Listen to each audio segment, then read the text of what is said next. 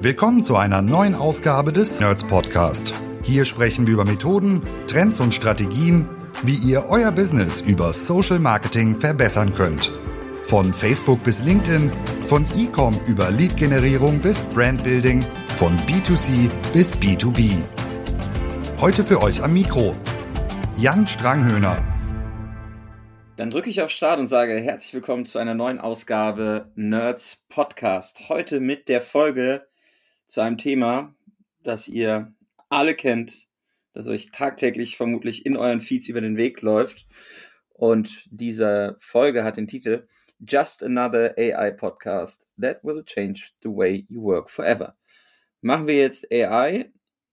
Ja, auch. Haben wir, glaube ich, schon die ganze Zeit gemacht.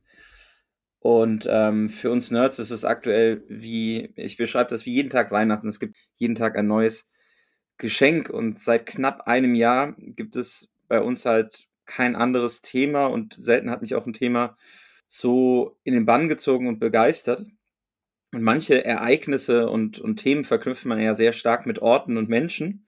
Und beim Thema AI und den aktuellen Tools, die es da draußen gibt, ähm, verknüpfe ich das tatsächlich mit so einem Event. Und das war das Pirate Summit, äh, eines der renommiertesten Events für Gründerinnen und Gründer, wo ja Menschen aus ganz Europa in Köln zusammentreffen, um sich über Geschäftsideen zu unterhalten. Und da ploppte an verschiedenen Stellen GPT, OpenAI und insbesondere DALI auf. Und DALI war damals eine Bilder-KI oder ist eine Bilder-KI, die eben auf Basis von Befehlen ähm, Visualisierung liefert. Und ihr kennt das vermutlich, diesen einen Moment, wo man so richtig geflasht ist, dieser eine Moment, wenn, wenn ein Prompt genau das liefert, was man sozusagen vorher nur im Kopf hatte, wenn das, ähm, das zum Leben erweckt wird. Und das war damals eben auf dem Pirate Summit im Juni 2022. Und seitdem ist unfassbar viel passiert. Seit mehr als zehn Jahren äh, bin ich jetzt im, im Online-Marketing unterwegs und bin es eigentlich gewohnt, dynamische Entwicklungen irgendwie mitzubekommen und dass das alles aus einer bestimmten Dynamik folgt und wir da noch lange nicht irgendwo an einem Ende angekommen ist, wo man mal davon ausgehen kann, dass Dinge jetzt mal so bleiben, wie sie sind. Das ist völlig okay und deswegen lieben wir auch das, was wir tun.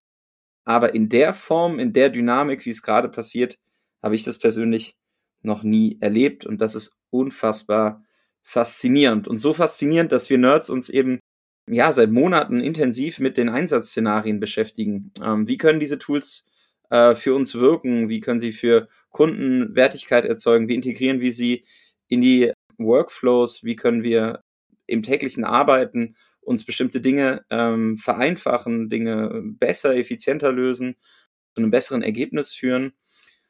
Und wir entwickeln auf einmal Prompt-Playbooks, äh, Dokumentationen, wo Prompts drinstehen, die man in verschiedene Systeme gibt, um Ergebnisse reproduzierbarer zu machen, um in der Gruppe das Gelernte zu verteilen, halten dazu Know-how-Sessions intern. Es gab, glaube ich, kein Thema, wo wir intern so viel jetzt auch zugesprochen haben. Äh, wir haben mit den ersten Kunden diese Sessions gemacht, diese Prompt-Playbooks angelegt und jetzt ist eben der Zeitpunkt, auch mal in einer Podcast-Folge darüber zu sprechen, wie AutoGPT, ChatGPT, Midjourney, DALI und alles, was da draußen so existiert, für uns funktionieren kann. Und auf der OMR vor einigen Wochen bin ich dann zufällig äh, in die Arme von einem alten, sehr guten Bekannten gelaufen, der sich lustigerweise auch sehr extrem und intensiv mit diesem Thema auseinandersetzt, ursprünglich aus der Programmierung kommt, sehr, sehr viele Jahre Online-Marketing schon ja, auf dem, auf dem Kerbholz hat und mit ihm habe ich dann äh, so zwischen den Hallen über die Einsatzszenarien im Online-Marketing philosophiert. Er hat mir von einem Prompt-Playbook äh, geschrieben, was er dann auch äh, zwei Tage später auf LinkedIn rausgehauen hat, was ähm, extrem viele Menschen begeistert hat, was meiner Meinung nach eines der besten Playbooks ist für ChatGPT und Midjourney, die es da draußen aktuell gibt. Und er wird auch zu diesem Thema auf dem Adscamp dieses Jahr sprechen. Und jetzt in der Podcast-Folge ist er zu Gast. Zu Gast ist heute Dominik Wojcik, aka Böser SEO, aka Dom. Und ich wünsche euch jetzt viel Spaß beim Reinhören in diese Folge. Herzlich willkommen zu unserem heutigen Gast, Dominik Wojcik. Hallo Dom, schön, dass wir es mal schaffen, einen Podcast aufzuzeichnen. Und es ist der erste, wo du mal Gast sein darfst. Äh, das ist äh, eine schöne Premiere, die du hier im Nerds Podcast feierst. Herzlich willkommen. Danke, Jan, für die Einladung. Und ja, ich freue mich auf jeden Fall, dabei sein zu dürfen und ähm, euch ein bisschen was über AI halt zu erzählen. Und ja, bin mal gespannt, wo unser Gespräch halt uns führen wird. Dich würde man vermutlich nicht in einem Social Ads Performance Marketing Podcast in der Form erwarten, weil du ein bisschen anderen Background hast. Wir kennen uns beide aus der Zeit, in der du insbesondere das, äh, ja, den Künstlernamen war es nicht, war dein Twitter-Handle, glaube ich, ne? Böser SEO. Ja, also Künstlername, ich bin ja, ich bin ja kein Schauspieler. Ja. genau, aber wir hatten so eine ganze Zeit lang im SEO, wo sich Leute immer halt irgendwie ähm, ja, so Nicknames gegeben haben oder halt so Pseudonyme. Und da ich halt immer einer der technischen äh, Jungs war, der immer versucht hat, so ein bisschen auch die Limits auszutesten und halt gerne auch mal, ja, sagen wir mal, alte Black Hat Methoden oder Grey Hat Methoden halt ausgetestet hat ähm, und mir immer nachgesagt worden ist, was, was ich denn für so böses Zeug mache ja, kam dann halt der Spitzname Böse See und der bis heute halt bei den Urgesteinen halt immer noch äh, äh als Running Gag benutzt wird. Wobei ich mhm. den selber, glaube ich, schon vor mindestens zehn Jahren abgelegt habe. Ähm, und darunter auch gar nicht mehr zu finden bin, aber genau. Aber viele kennen mich halt irgendwie auch noch aus den, aus den Urzeiten des SEOs vor, keine Ahnung, vor fast 15, 16, 17 Jahren halt irgendwie, glaube ich, habe ich gestartet. 2006, 2007, glaube ich, kam dann immer der Blog. Genau, aber Social ist natürlich auch etwas, was ich halt immer mit betreibe und ähm, Twitter war ja auch eine ganze Zeit lang wirklich eines der favorierten Social-Plattformen, bevor überhaupt Instagram und alles rauskam und Facebook. Genau, also, also da, deswegen Social ist halt durchaus super spannend. Und AI, das Thema, was ich ja jetzt so ein bisschen auch mich die letzten Monate halt intensiv beschäftigt habe, ähm, greift ja in viele digitale Kanäle halt rein. Ne? Es ist ja nicht nur SEO, wo man halt irgendwie denkt, äh, es wird SEO, Content SEO erstellt oder so, mhm. sondern die Möglichkeiten, die AI bietet, sind ja so omnipräsent in vielen Kanälen, dass es mega cool ist. Also Yes, und ähm, du hast jetzt gerade schon ein bisschen zu dir und deiner Historie erzählt. Du äh, hast einen sehr technischen Fokus, bist aber ein Urgestein im, im Online-Marketing. Und als wir uns auf der OMR in die Arme gelaufen sind aus Zufall, haben wir irgendwie innerhalb von drei, vier Sätzen gemerkt, so, ah, okay, krass, ja, äh, dein, dein Scope und dein Fokus ist gerade voll auf diesem Thema. Du beschäftigst dich sehr stark damit und der ein oder andere Zuhörer, Zuhörerin hat äh, vielleicht auch deine Social Media Aktivitäten auf einer anderen Plattform schon wahrgenommen, denn äh, neben, neben Twitter und Instagram findet man dich mittlerweile auch auf LinkedIn und du hast da was rausgehauen, äh, was dazu geführt hat, dass LinkedIn erstmal irgendwie dein Postfach und äh, das Verschicken von Nachrichten gesperrt hat und dann, dann haben wir mal geschnackt und haben gesagt, okay, mach eine Podcast-Folge dazu. Wie ist es denn dazu gekommen, dass du nach deiner ganzen SEO-Agentur Zeit dann gesagt hast, so, okay, AI und die ganzen Tools sind jetzt das Thema, in, in, in das ich mich irgendwie reinhänge und reinfuchse?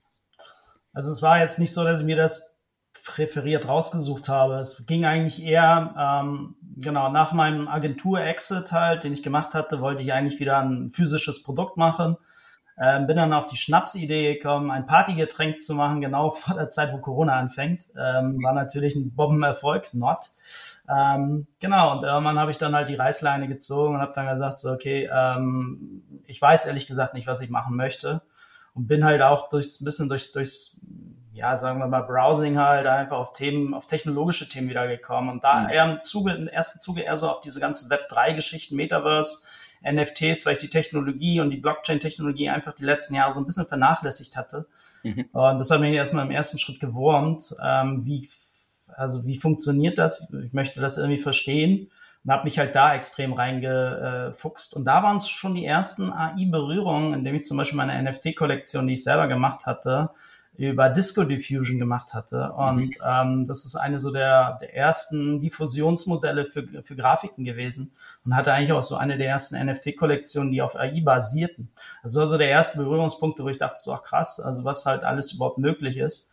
Ähm, aber der, der Game Changer war mit Sicherheit irgendwann, ich glaube, Mitte Dezember, wo ich ähm, ja über Twitter halt per Zufall auf ChatGPT gestoßen bin und ähm, gleich am ersten Tag ausprobiert, angemeldet. Und da war so mindblowing, ne? Das war so wirklich dieser Effekt, wo ich dachte, what the fuck, ja. Ähm, das wird definitiv halt irgendwie einschlagen wie eine Bombe. Ähm, ich hatte das lustigerweise auch auf LinkedIn gepostet, aber wir haben nur fünf Leute das geliked und ich glaube, kein Schwein hat es wirklich verstanden gehabt. Weil dir keiner folgt, Mann. Weil dir keiner folgt. Dato, bis dato. Nach dem Podcast ja, wird das anders sein. Ja, ich glaube, dass äh, ich habe das gemerkt, dass ich halt teilweise auch in meinen Posts halt schon sehr mh, hm, Also viele lesen es, ich habe viele, viele, viele Views halt irgendwie, aber mhm. wenig Kommentare. Und was ich gedacht habe, wahrscheinlich verstehen die meisten Leute gar nicht, was ich da schnacke oder so. Oder lesen ja. es halt gerne und ähm, nimm es halt auf, aber reagieren da halt irgendwie nicht. Und ich habe das halt so ein bisschen weitergemacht und ja, aber ChatGPT war dann halt so der erste Punkt, wo ich gedacht habe, scheiße, das wird halt in, in fast alle Bereiche halt mit reingehen. Ja, und meine Frau war gerade so ein bisschen dabei, auch wieder äh, Bewerbungen zu schreiben, habe ihr das gegeben und da war der Moment, wo ich gemerkt habe, es wird nicht nur uns Nerds halt irgendwie ähm, tangieren, sondern es wird auch für die breite Masse halt zugänglich sein und es wird halt eine extreme Effizienz und, und Effektivitätsgewinnung halt werden in dem täglichen Doing. Und es wird in viele Bereiche im Berufsleben halt irgendwie eingreifen. Und von da an war ich halt gecatcht und hatte dann halt immer wieder mit, also fast täglich halt mit, mit allen möglichen AI-Tools halt zu tun gehabt und habe mich da halt einfach eingefuchst, weil ich halt auch gerade dieses Modell, also diese Large Language Models, extrem spannend fand und ähm, ähnlich wie halt irgendwie bei Web3 und NFTs versuche ich dann halt zu verstehen, wie diese Dinge funktionieren. Mhm. Weil auch wie mit SEO, also nur wenn du verstehst, wie etwas im Kern funktioniert, kannst du, glaube ich, auch so ein bisschen die Limits ausloten. Ja. Und das war halt eigentlich immer so mein, mein Ansatz, zu versuchen halt irgendwie zu lernen, halt irgendwie, wie funktionieren die Modelle, wo sind ihre Limits, ähm, was kannst du damit erstellen, was kannst, wo kannst du damit eingreifen und für mich war das halt wirklich so mindblowing halt. Und das ist so, klar, es wird immer gesagt, so dieser iPhone-Effekt und so, ne, den man dann hatte. Wer weiß, ne? Also man hatte ja auch bei Web3 und NFT und Metaverse hatten, waren ja auch alle irgendwie darauf voll gehypt. mittlerweile ist es ja auch komplett dead. Und wer weiß, wie es in einem Jahr aussieht und welche Technologie dann vielleicht halt rauskommen wird.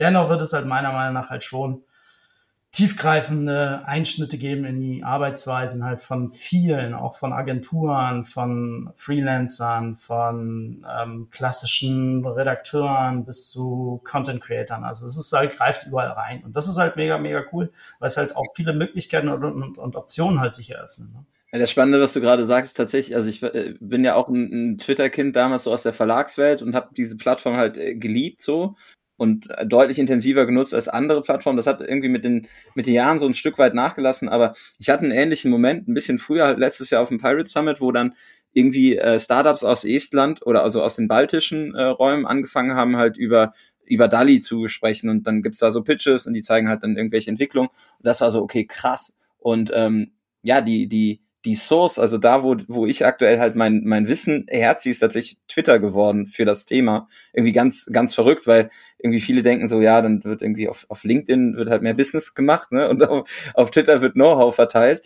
Das ist schon spannend und was seitdem ja auch passiert ist, ist ja, dass sich die, die Entwicklung so stark äh, dynamisch gestaltet haben, dass du eigentlich innerhalb von zwei, drei Wochen eine Weiterentwicklung der, der Systeme hast, die zu ganz anderen Ergebnissen dann in, in kürzester Zeit fähig sind. Ne? Und das ist irgendwie so das Beeindruckende. Und dann geht's ja darum, wie lerne ich den Umgang mit den Systemen? Und wenn du jetzt da ne, im Dezember so, ich stell mir das vor, wie der Dom mit einem mit einem Rotweinglas zwischen Weihnachten und Silvester dann da irgendwie vor Twitter sitzt und denkt sich so, fuck, ich habe jetzt endlich habe ich Zeit, ich mache jetzt drei Wochen lang nichts anderes.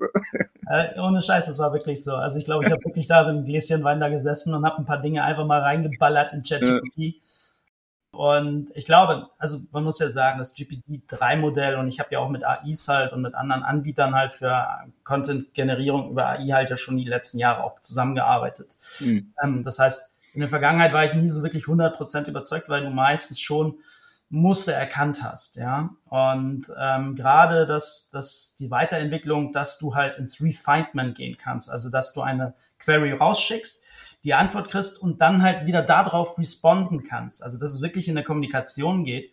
Das war halt, glaube ich, so dass das ähm, der Moment, wo ich gesagt habe, ey geil, also ja, sondern Content zu erstellen über Language-Modelle gibt's ja schon seit, keine Ahnung, schon, ich glaube, da hatten wir schon zu Rocket-Zeiten halt auch damit schon mit experimentiert. Und da ging es nicht nur um Makrof-Texte, sondern wirklich um Logiken halt irgendwie, um, um äh, Language-Modell-Logiken. Da gab es ja auch schon die ein oder andere Firma, die sich da halt wirklich auch drauf spezialisiert hatte, die an Ergebnisse auch gut waren. Für meinen persönlichen Anspruch waren sie aber nie gut genug. Mhm. In dem Moment halt irgendwie, wo ich dann halt wirklich gesehen habe, was halt irgendwie auch das äh, 3-5er-Modell halt ähm, in der Lage ist und halt nicht nur halt irgendwie Texte zu generieren, sondern Code zu generieren, strukturierte Daten zurückzugeben das war halt wirklich etwas, wo ich halt wirklich gedacht habe, wow, da muss ich jetzt spielen, da muss ich aus. ja, und dann hast du dann halt solche Sachen wie Copilot entdeckt, ja, und, und denkst dann halt, okay, ich gehe wieder in die Entwicklung mal rein und stell mal halt irgendwie auf Copilot um und dann siehst du halt irgendwie, wie, was es dir da hilft, auch in der Produktivität. Also ich glaube, ich bin selten in den letzten Jahren so effektiv und produktiv gewesen halt, wie ähm, wie zuvor, ja, mit diesen Tools. Also die greifen extrem halt irgendwie in meine Arbeitsweise halt ein. Und ähm, die Leute, die es halt adaptieren, die es halt lernen, die es halt in ihr tägliches Doing halt mit implementieren, mhm. werden viel, viel schneller, effizienter und, und auch besser sein. Ja. Ich, hatte, ich hatte einen ganz lustigen Effekt. Ich habe tatsächlich in meiner E-Mail-Signatur einfach äh, den Vermerk gemacht, diese Nachricht wurde halt nicht mit äh, ChatGPT beantwortet. Äh, und dann kam direkt zurück so, machst du das normalerweise? So, weißt du, wo die Leute sagten so, ah, die ist nicht mit KI äh, irgendwie beantwortet, aber die anderen, so, und das ist ja, das ist ja so da überlegt man sich ja aus der täglichen Arbeit so, wo brauche ich gerade sehr viel Zeit für reproduzierbare Standardthemen und ist die Maschine in der, in der Lage, da irgendwo in meinem täglichen Arbeiten zu greifen. Und ich glaube, so diese, diese, diese Transformation, die wir gerade haben in der Art, wie wir arbeiten, das ist halt irgendwo der, der, der Kippmoment, ne, wenn wir halt sagen, okay, es ist halt nicht nur das Rumspielen und das Ausprobieren und das, diesen Aha-Effekt zu generieren, sondern wirklich kontinuierlich strukturiert zu verstehen, wie kann dieses, ne, wie, keine Ahnung, du hast früher irgendwie manuell Schrauben in die Hand, äh, in die Wand gedreht und auf einmal hast du Akkuschrauber. So, ja. Und der Akkuschrauber sagt dir halt auch noch die Lochtiefe und die Wandstärke und welchen Dübel du brauchst und welche Schraube und wie lang das hält und wie viel, wie viel Last du hast. Ne? Also ganz viele Arbeitsschritte werden dir abgenommen. Aber du musst halt lernen, wie du dieses Instrument nutzt. Und genau in diesem Moment sind wir ja gerade. Ich lese sehr viel über Prompts, also irgendwie Befehle, die was zurückspielen, die überraschend sind oder die bestimmte Einzeltasks ähm, so ein mhm. Stück weit covern. Aber dieses Thema, wie kriege ich das in den, in den Workflow, ins tägliche Arbeiten rein, da tun sich, glaube ich, viele noch schwer, oder wie siehst du das? Ja, definitiv, weil ähm, ich habe jetzt auch so ein paar Kunden, die ich jetzt auch in dieser Thematik jetzt berate und da sieht ja. man halt einfach, die sind halt geflasht von der Technologie, aber sie wissen es halt nicht, wie sie es halt in ihre täglichen Prozesse halt implementieren. Na klar, gibt es halt so die einfachen so, hey, wir lassen mal einen Absatz neu schreiben oder wir lassen mal Titelvorschläge generieren oder wir lassen irgendwie eine Kategorisierung halt irgendwie machen ähm, für einen Artikel, ja, auf Basis halt der, der bestehenden Daten. Ja, also das sind so die einfachen Sachen. Ich glaube, man muss halt einfach auch der Technologie ein bisschen Zeit geben, um halt die wirklichen Use Cases dann zu finden, die für eine Company dann halt sinnvoll sind. Wir leben halt aktuell in so einer extrem schnellen Entwicklung dieser Tools wo du halt heute ein Tool nutzt und morgen ist es theoretisch schon veraltet. Ja, ja. es ist halt wirklich extrem krass, wie dieser Pace halt einfach ist, dieser Entwicklung von diesen Tools. Und das halt einfach da jetzt mal einen Punkt zu setzen und zu sagen, okay, wir konzentrieren uns jetzt mal, analysieren mal, welche Tasks können wir denn theoretisch davon abgeben? Wie implementieren wir die? Ich habe es auch gemerkt halt, äh, dass gerade jetzt auch beim Kunden halt, ähm, der so eine ganz einfache Sache halt nicht wirklich zufrieden war mit den Ergebnissen aber da war es dann halt wirklich auch ins Prompt Engineering. Da musstest du halt manchmal auch ein bisschen um die Ecke denken und sagen, okay, pass auf, das musst du halt sozusagen anders aufarbeiten, damit die, das Large Language Modell dir eigentlich auch eine stabile Antwort halt zurückgibt. Und das merke ich halt eigentlich auch in der täglichen Doing. Also du, du speicherst dir nicht nur einen Prompt und der ist es halt einfach, sondern du arbeitest halt in diesen Prompts und du entwickelst sie permanent weiter und versuchst sie zu optimieren und halt irgendwie auch mal Workarounds zu finden und Sachen miteinander zu verbinden, neue Technologien wie LangChain halt irgendwie zu nutzen. Ähm, mhm. Das sind ja, oder die ganzen ähm, Auto-GPT-Geschichten, die ich übrigens akt aktuell noch nicht gut genug finde, weil sie meistens in irgendwelche Infinity-Loops reinlaufen oder halt einfach sich da verhaspeln. Ja. Die Idee an sich ist gut. Und ich, ja, genau, wie gesagt, also ich glaube, dass das ähm, jetzt einfach auch eine Zeit ist, wo man halt sich überlegen muss, was mache ich damit eigentlich mit der Technologie? Und ich glaube, da stehen viele so ein bisschen ja, ähm, ja, ein bisschen verloren halt da. Und mhm. ich glaube, da brauchen sie halt einfach auch ein paar Ratschläge und, und Ideen und Genau, also das ist, geht mehr, viel, viel mehr als halt. Ich habe zum Beispiel auch für den Kunden gerade so 12, 13 Ideen entwickelt, die komplett auch ähm, nicht nur irgendwie Content-Generierung sind, sondern halt einfach auch mal in, sagen wir mal, in Richtung Usability-Sachen reingehen, die halt einfach auch in Gamification reingehen, die halt einfach in Themen reingehen wie ähm, Sentiment-Analysen halt. Also mhm. viele Thematiken, die man halt einfach auch mit übernehmen kann und man merkt halt einfach, die Leute sind willig und haben Bock drauf. Ähm, Genau, aber es gibt noch so ein paar größere Hürden, die man halt einfach dann auch hat. So gibt so Richtung Datenschutz, das ist das natürlich ein extrem großes Thema, halt einfach, ähm, wie sensibel halt reagieren die Leute da halt einfach ähm, auf wenn Daten nach Amerika geschickt werden auf die Server und so. Mhm. Das sind halt natürlich noch Sachen halt, wo, wo man halt schauen muss. Und ich glaube, der, der richtige große Sprung wird irgendwann dann kommen, wenn du dann deine Open Source Modelle halt in deiner Company dann halt auf deinen Case halt irgendwie trainieren kannst. Mhm. Und ähm, ja, das halt nicht irgendwie 50 Millionen kostet, weil du erstmal 600, 600 Nvidia A100 Karten kaufen musst, ähm, auch wenn Nvidia-Kurse halt äh, explodieren. ähm, aber ich glaube, auch das wird sich halt irgendwann ändern. Das siehst du eigentlich auch in den ganzen Bildgenerierungssystemen. Auch so ein ja. Stable Diffusion ist halt mittlerweile wirklich gut geworden. Und dafür brauchst du jetzt auch nicht mehr so die Rechenkapazität, die du halt vielleicht früher auch bei Disco Diffusion über ein Google Colab brauchtest, wo du halt über A100 Karten halt die Sachen generiert hattest. Also die Einstiegshürden werden geringer und das mhm ist eine ganz tolle, eine ganz tolle Zeit, die halt wirklich vieles ermöglicht. Golden Prompting, so Gold Rush, Prompt Engineering. Du hast es eben schon angesprochen. Teilweise gibt es ja so äh, lustige Job Descriptions, die dann aus dem Valley irgendwie kommen, Prompt Engineer und äh, Gehalt und was da alles irgendwie dann dahinter steht. Ganz pragmatisch, wie sammelst du denn deine Prompts und wie organisierst du das? Weil wir haben tatsächlich auch ne, mit den ersten Kunden jetzt irgendwie so Projekte, wo wir uns angucken, wie sind eure Workflows, was, wo arbeitet ihr, was sind das für äh, Anforderungen an das Arbeiten, welche, ähm, welche Resultate werden erwartet, damit die Schnittstelle arbeiten kann, so, ne? Also keine Ahnung. Du baust ein Influencer-Briefing, wie sieht das aus, was sind die Bestandteile, äh, was sind die Anforderungs, äh, die Anforderungen der anderen Agentur, die dann irgendwie die, die Influencer äh, sourced. Und wir bauen da wirklich so Google Cheats gerade auf, ne? Irgendwie Prompt Playbook ist ja so ein so ein Ding, habe ich auch aus der SEO-Zeit gelernt, da sollte man sich mal schnell Domains graben, äh, so, weil das ja irgendwie ein Thema ist, was, was nicht weggehen wird. Aber wie organisierst du deine Prompts und wie hältst du nach, äh, welche Evolution die durchlaufen?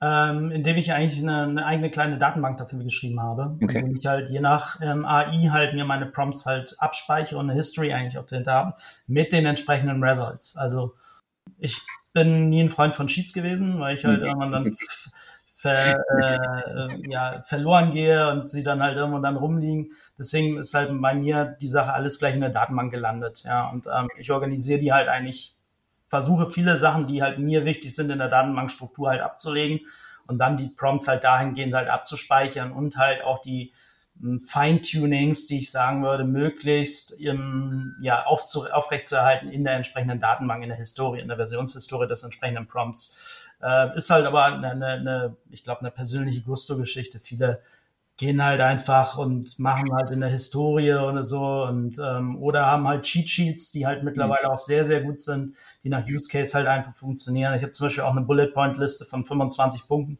die du im Prompting halt nutzen solltest, auf denen mhm. du dich orientieren kannst.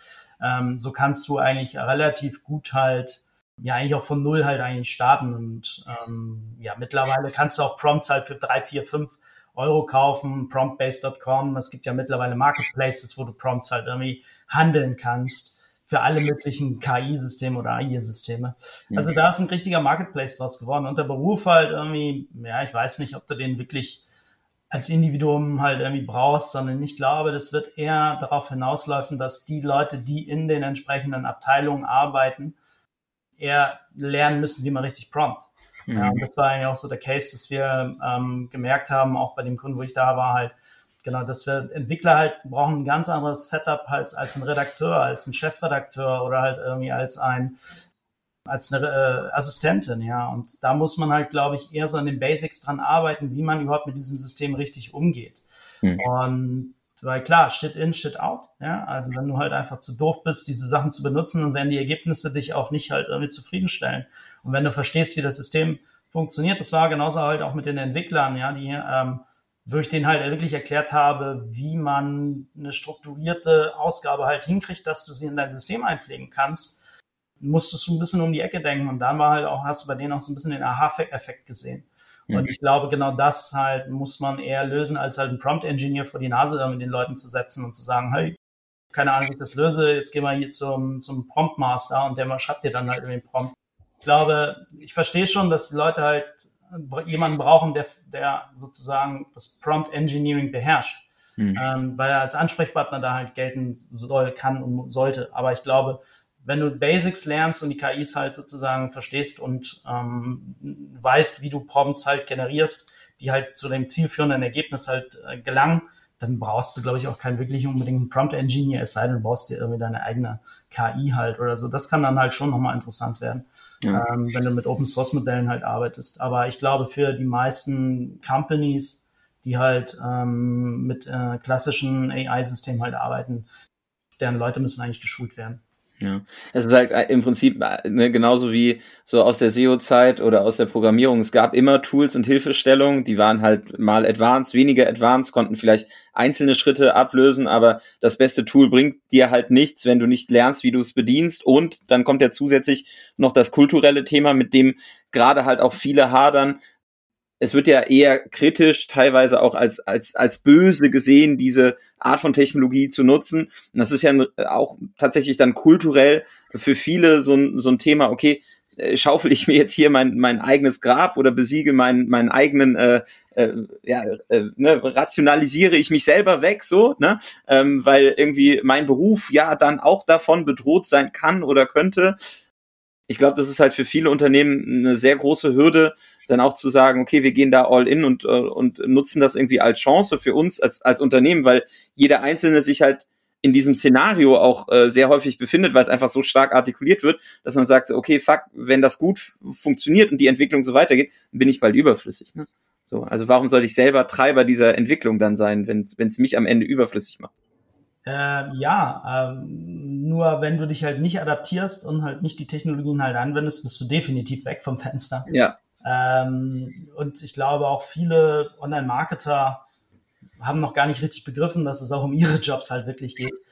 Also auch der klassische SEO-Experte oder halt irgendwie der, der Social-Media-Experte ähm, wenn die Technologie sich weiterhin so schnell und rapide entwickelt, werden die halt irgendwann auch mal sich umschulen müssen, was sie halt noch machen werden. Weil ich bin mir halt relativ sicher, wenn du ein Custom-Trained Model hast oder wenn du halt ein Knowledge Model hast, halt, wo das ganze Wissen von SEOs halt integriert wird, ja, dann hast du halt zumindest einen sehr guten Ansprechpartner als Company, wo du halt ihnen einfach auch klassische SEO-Fragen stellen kannst. Mhm. Und ähm, da werden die SEO-Berater und Experten halt natürlich schon sich mal umschauen müssen, was sie dann als Added Value halt dann damit zu der KI halt mitbringen können.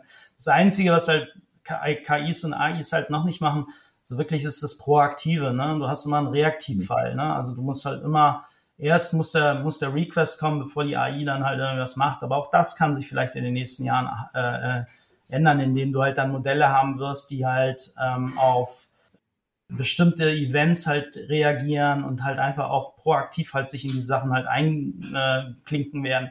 Aber wie gesagt, aktuell ist es halt noch nicht so der Fall. Aber wenn du dich nicht adaptierst, wenn du die Technologie nicht in dein tägliches Doing integrierst, wird es halt extrem schwierig für dich halt werden. Ich habe auch einen Freund, einen Kollege, der halt Programmierer ist und ähm, ja, ich sage mal nicht, er wehrt sich, aber er will halt diese Technologien halt noch nicht nutzen in sein tägliches Doing also sei es Copilot oder ChatGPT halt irgendwie. Und ähm, weil er sagt, er lernt dadurch nichts. Und ich habe mir gesagt, doch, du lernst halt noch schneller und noch besser halt. Also weil es dir halt wirklich auch die Dinge erklärt teilweise.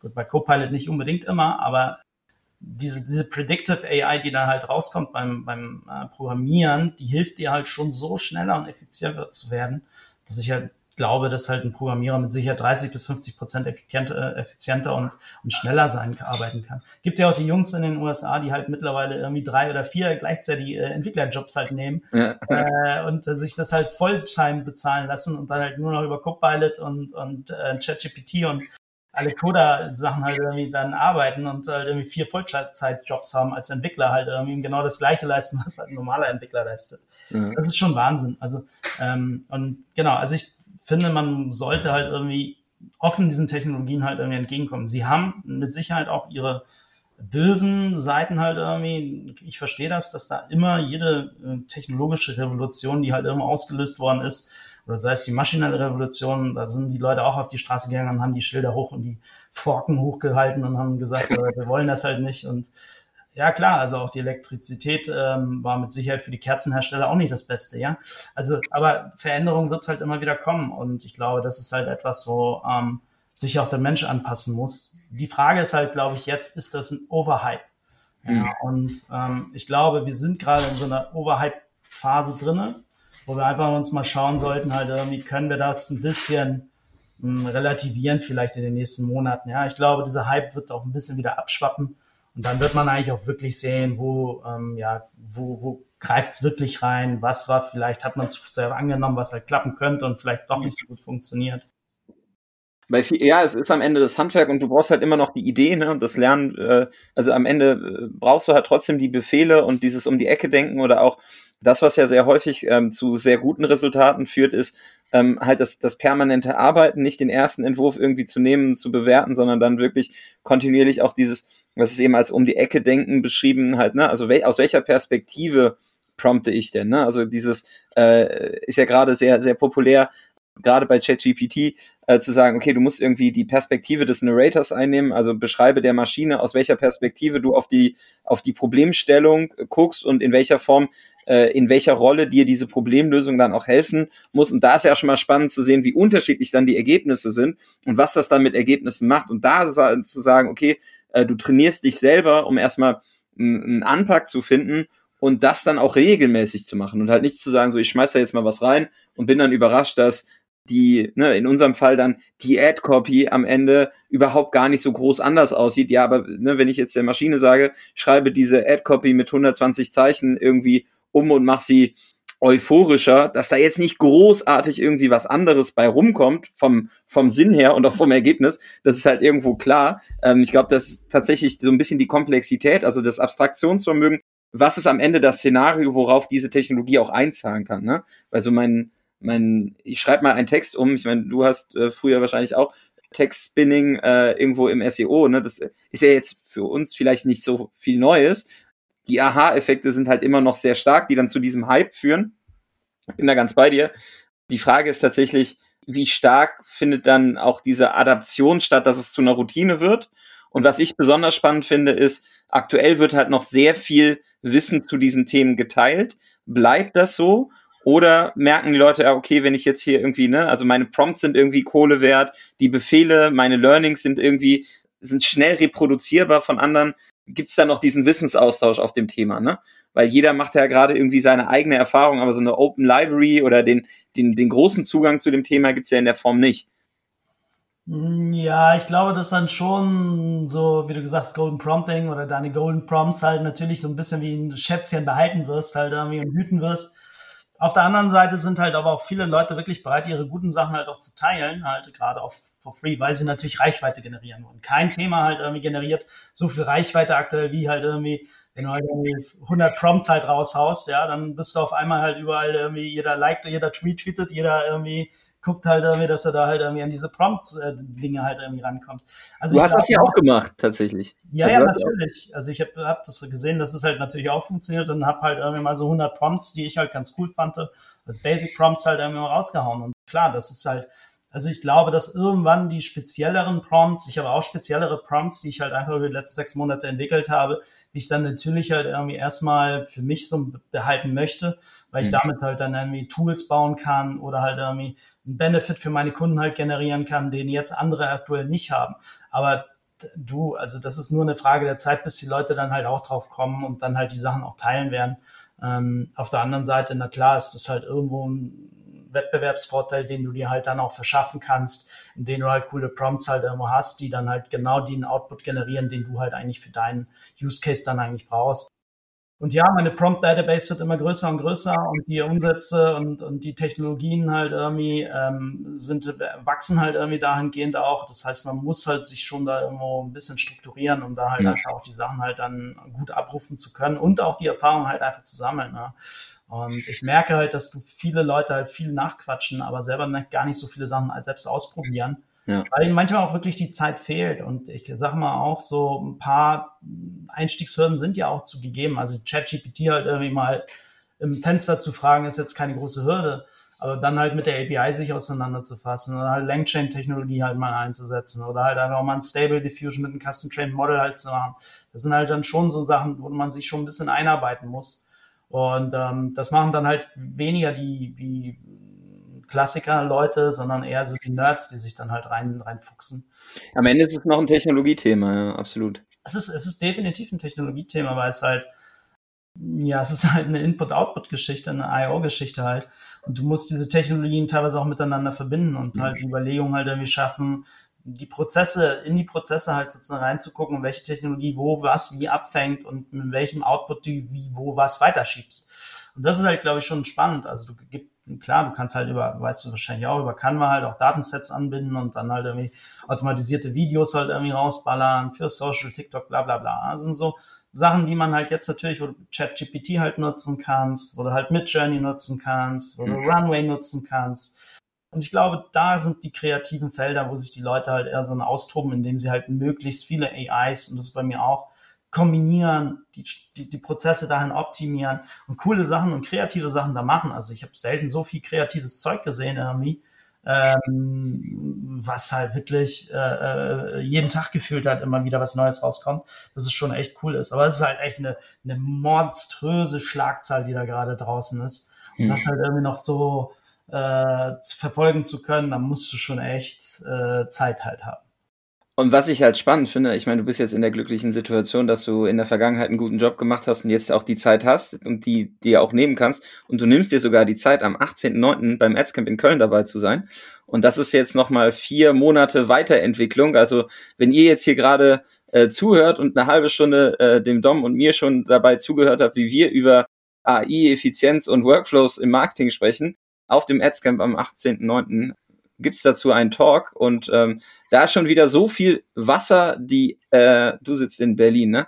Äh, die Spree, äh, den Rhein und die Elbe runtergeflossen, da äh, wird es noch viel, viel mehr kreative Ideen geben, weil wir wollen uns ja angucken, wie es dann konkret auch in die einzelnen Bereiche reingeht und uns dann beispielsweise mal angucken, ne, was, wo bei der Strategieentwicklung macht denn überhaupt eine, ein Tool-Einsatz Sinn ne, und welche Veränderungen an meine eigenen Skills, an deine Skills bringt halt diese Technologie mit. Weil wenn es am Ende technologisch getrieben ist, war schon immer ganz gut, sich irgendwie mit äh, der Herkunft der Technologie auseinanderzusetzen und zu verstehen, so wie funktioniert denn so eine API, wie spricht man die an, was kommt zurück, wie kann ich das irgendwie sammeln. Ein Case, den ich tatsächlich ganz spannend finde, ist aus der aus der Masterclass bei der OMR bei uns äh, rausgefallen mit mit Speakly, die ja als UGC-Plattform äh. Marketplace im Prinzip auch davon, ne, also es ist ja auch ein Input-Output-Thema. So, gibst ein Briefing raus und kriegst irgendeinen Inhalt zurück. Äh, wie kannst du die Feedback-Schleifen am Ende reduzieren? Und häufig äh, passiert ja in der, in der Abstimmung, gerade wenn es jetzt um das Thema Werbung und Visualisierung geht, dass Briefings halt nur textbasiert sind. Und viele Briefings einfach gar keine Moodboards oder Visualisierung erhalten in der Form. Ne? Aber wenn du dir einfach mal anguckst, an welcher Stelle da ein Tool oder eine AI wie Midjourney Output liefern kann, um klarer zu machen, was meine ich eigentlich mit dem, was ich da gerade schreibe und wie soll das am Ende aussehen. Das wird halt alleine, was du da an, an nervigen Feedback-Schleifen, Kommunikationsaufwänden reduzierst, einfach ganz praktisch gedacht, das wird halt unfassbar werden. Ja, genau. Also jetzt sagen wir mal eine der KIs, die halt vielleicht noch nicht so weit ist, dass sie halt brauchbare Resultate generiert, sind halt klassische Text-to-Video-Geschichten. Ne? Also generieren wir mal einen Bierwerbespot oder so. Ja. Da kommt schon was raus. Das ist auch extrem lustig. Ja, also halt, äh, kennst du wahrscheinlich auch so diese amerikanischen Bierwerbespots, diese AI halt irgendwie generiert hat.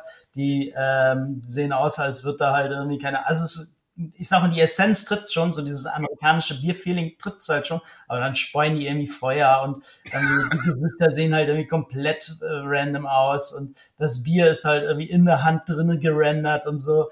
Also es ist halt schon sehr lustig und ich glaube aber, dass es halt in den nächsten Monaten halt sich da extrem auch noch weiterentwickeln, was Text-to-Video angeht. Ich glaube, da wird so das nächste große Feld werden, wo halt, glaube ich, die nächsten Sprünge reinkommen werden. Da gibt's ja auch Wonder Studio und so. Da gibt's schon so einige Ansätze, die wirklich auch gute Runway, die auch halbwegs gute Ergebnisse bringen. Und in drei, vier Monaten, wenn wir da halt sozusagen auf dem Ads-Camp sind, da wird's garantiert wieder neue Technologien geben oder halt Weiterentwicklung der bestehenden Technologien, die halt einfach auch nochmal geile Geschichten halt irgendwie rausbringen können.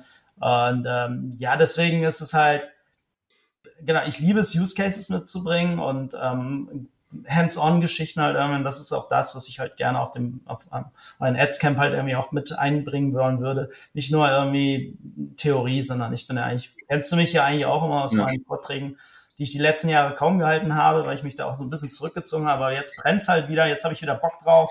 Genau. Jetzt ist der Dom wieder auf der Bühne. Ja, genau. Also ich, ich habe ja immer so, ich habe ja immer versucht, halt irgendwie auch das nahbarer zu bringen, indem ich Beispiele gebracht habe, konkrete Anwendungsfälle, Use Cases, ähm, Effects, die halt irgendwie rausgekommen sind. Und genau das ist mein Ziel, halt Sachen mitzunehmen, die halt wirklich die Leute, die halt da sind, einfach auch sich zwei, drei Sachen halt irgendwie adaptieren können, in ihre Sachen, in ihre Prozesse mit übernehmen können und da halt einfach coolen Scheiß bauen können. Also es geht heute schon geil. Also das, ich habe heute schon viele Ideen, aber vier Monate ist halt echt diese heute in der heutigen AI-Zeit ist das ja gefühlt eine halbe Dekade, ja. Also ja. Halt, ich bin echt geflasht und weiß gar nicht, was da in den nächsten vier Monaten auch auf uns zukommt.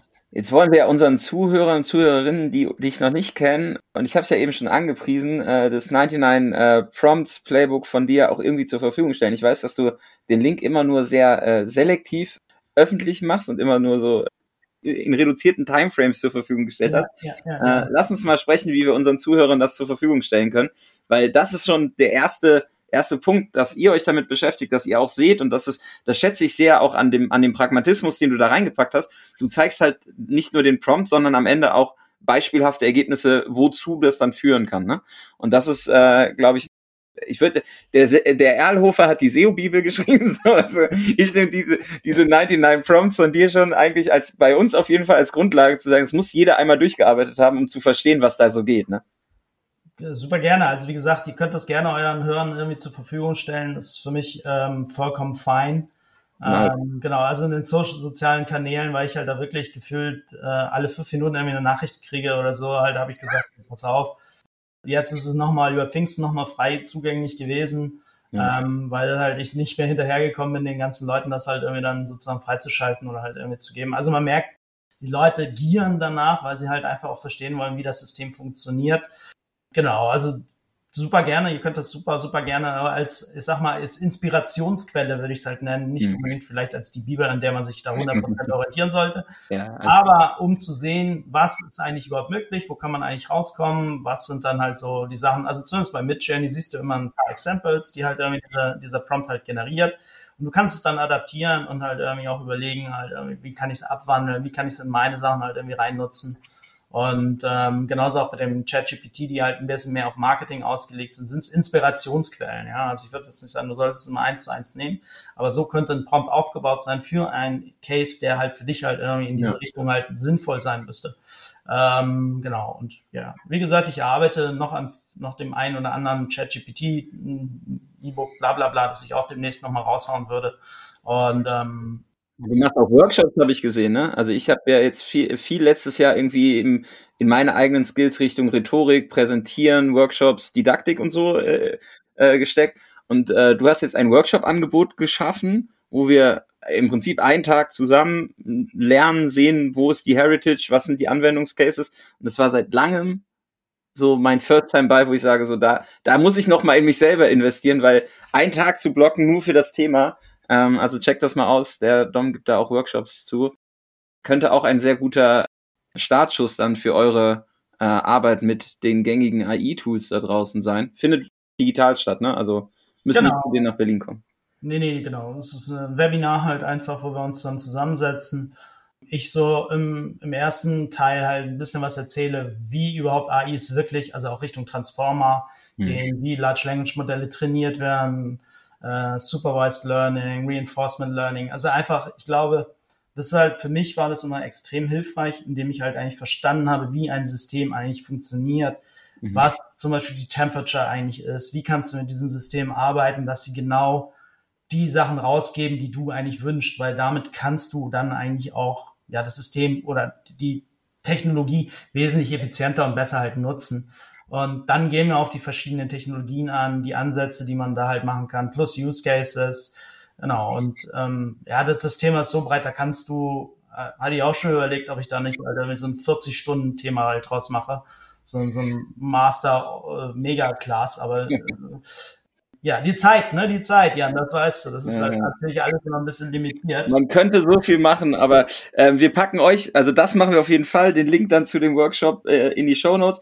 Abschließende letzte Frage, Dom, an dich. Ja. Ähm, in welchem, AI, also in welcher AI verbringst du gerade, wo hast du die meiste Screentime? Ähm, OpenAI. Also ganz klar im ChatGPT. Also da ich jetzt an mehreren Technologien oder naja, nicht erst als Technologien, aber an mehreren Tools halt arbeite, die ich halt, hm, die, ja, die, in, sagen wir mal, in einigen Bereichen halt unterstützen und eingreifen. Aktuell arbeite ich sehr viel mit der, mit der OpenAI API und ja, bringe ihn mal, sagen wir mal, ein bisschen zum Glühen, würde ich sagen. ähm, genau, und versuche da halt mich dann noch stärker halt mit zu integrieren. Und ansonsten bin ich auch noch so, was ähm, Grafik angeht, relativ stark noch bei Midjourney mit drinne mhm. und Stable Diffusion, mit dem ich halt auch so meine eigenen Modelle da halt baue. Auch für Kunden halt irgendwie gucken, was geht da halt irgendwie in Sachen Virtualisierung und so etwas. Und was ich halt mega geil finde aktuell, ist ähm, das Generated Fill von Adobe, also das mhm, Photoshop, mhm. Beta-Geschichte. Da kann man so viel kreativen Shit gerade, Entschuldigung, aber so viel kreativen, ähm, ähm, geilen Scheiß machen, dass es halt mega viel Spaß macht. Also das, das ist halt total toll. Also da sehe ich halt wirklich super kreative Sachen, wo halt CD-Covers erweitert werden, berühmte Fotos erweitert werden. Ja. So. Total cool halt irgendwie. Es macht auch mega viel Spaß, da selber ein bisschen rumzuspielen. Ja, gab es gestern, glaube ich, so dieses Ding mit äh, Generative Fill von Adobe, dass du äh, alte Kunstwerke von, von den alten Meistern so nimmst und ähm, die quasi umbaust dann in so Markenspots. Und da gab es so irgendwie so ein krass, so, so sieht das für, so sähe das für Nike aus. Und dann wirklich mit Generative Fill so diese alten Meister dann in das Hier und Jetzt und so. Äh, wir haben tatsächlich auch seit letzter Woche, also wir hatten am Freitag einen Kundenworkshop, wo wir das einfach eine Stunde lang so durchgespielt haben mhm. äh, Stockmaterial erweitert, Footage. Also alleine, wie, wie häufig wir auch im Performance Marketing an, an den Punkt kommen, gerade wenn es ums Creative geht, so, ja, scheiße, hätten wir bei der Produktion mal mitdenken müssen, ne? So, und jetzt bist du in dem Punkt so, ja, hättest du, also du musst es ja gar nicht shooten, sondern hast das Basismaterial und dann erweiterst du das einfach über Generative Fill und äh, du bist halt gar nicht mehr so zwingend abhängig davon, ob die Szene jetzt geshootet wurde oder nicht. Ja, das ist total geil, genau. Also es ist halt wirklich, wirklich mega viel ähm, Potenzial, gerade auch in den, in den Creatives, in den Ads halt, ähm, die man da halt einfach nutzen kann. Und ja, das, das ähm, Mädchen mit dem Perlenohrring von Vermeer war das, halt, ja, genau. was Nike halt genau gemacht hat. Ähm, das, das ist der eine Ansatz gewesen, super cool gewesen. Da gibt's halt mega viel, was man halt machen kann. Und ich glaube, das macht halt, das ist halt eher, glaube ich, so ein Spaß, dass ich die letzten Tage da auch so ein bisschen rumgedödelt habe.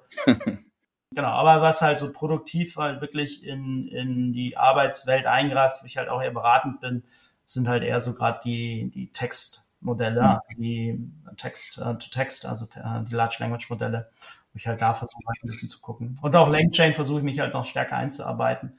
Da bin ich aber ein bisschen unsicher, wie lange diese Technologie nicht irgendwann dann ähm, von OpenAI selbst äh, sozusagen ähm, angeboten wird weil natürlich gerade die, die Limits, die du jetzt aktuell hast, auch im Memory-Bereich, also Long-Term Memory und so, ich glaube, das sind auch so noch die mm, Sachen, wo AI noch nicht so gut ist, halt einfach, dass sie halt ein Langzeitgedächtnis haben, ja, wie so ein Elefant oder was auch immer. Das verlieren sie halt relativ schnell, die haben eher so eine Mäusehirn, ja, das halt irgendwie gefühlt halt irgendwie sich nicht so viele Informationen äh, ja, speichern kann. Und ich glaube, da wird halt mit Sicherheit auch noch was in den nächsten Monaten halt irgendwie kommen. Aber die Technologie dahinter ist halt spannend, weil du damit halt wieder noch ganz andere Tools und Sachen bauen kannst.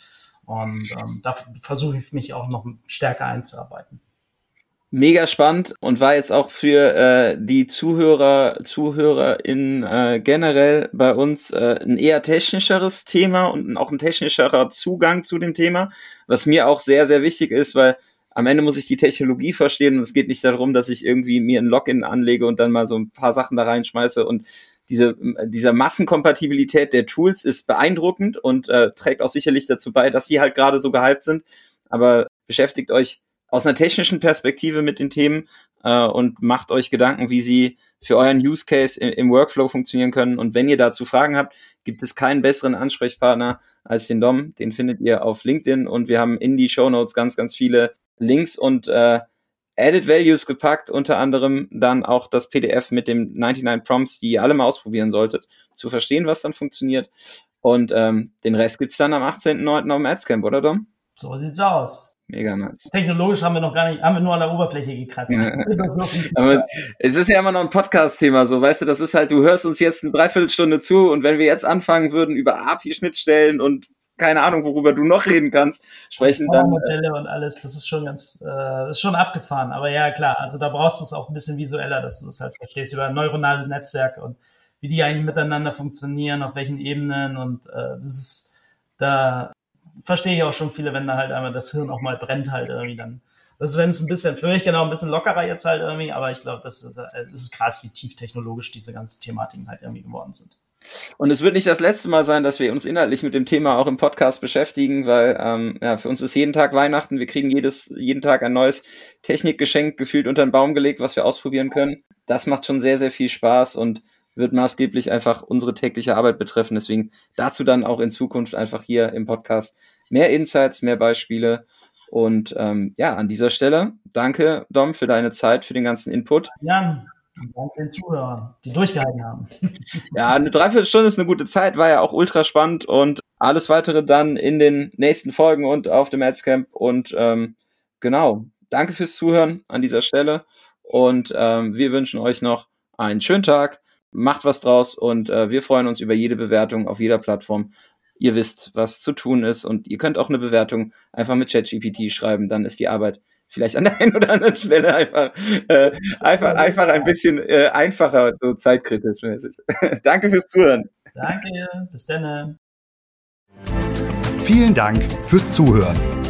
Wenn euch der Podcast gefällt und ihr mehr wollt, Abonniert uns auf iTunes oder Spotify und bewertet uns gern. Und wenn ihr Hilfe braucht, damit eure Kampagnen fliegen lernen, bucht einfach eine kostenfreie Strategie-Session. Den Link findet ihr in den Show Notes.